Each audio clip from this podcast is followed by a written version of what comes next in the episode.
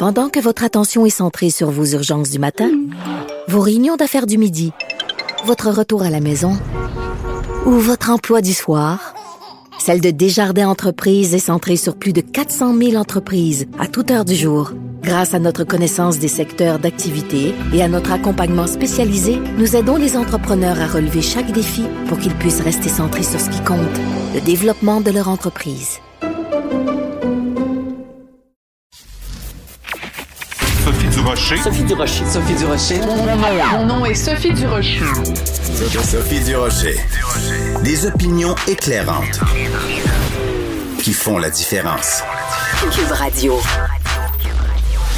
Bonjour tout le monde, bon lundi. J'espère que vous avez passé une belle fin de semaine malgré le couvre-feu.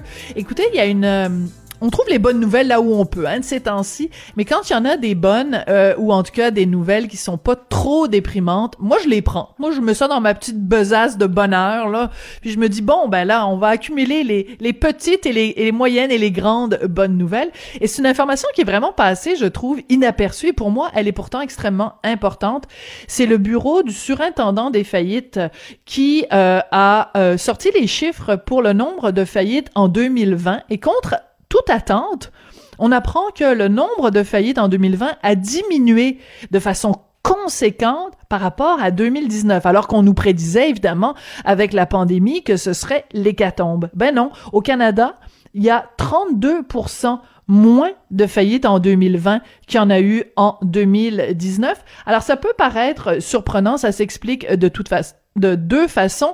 Euh, ben d'abord, euh, énormément de programmes gouvernementaux, autant pour les individus que pour les entreprises, et aussi beaucoup moins de dépenses hein, quand on n'a pas de, possibilité de voyager, quand on n'a pas de possibilité d'aller au restaurant, d'aller voir des spectacles et tout ça. Ben, on a plus d'argent disponible dans nos poches. Alors, euh, ben écoutez, c'est un chiffre euh, pour euh, bien commencer la semaine. Plus de 30% de différence dans le nombre de faillites entre 2020 et 2019. Moi, quand j'ai vu ça, j'ai poussé un grand. Ben voyons donc, avec un grand sourire.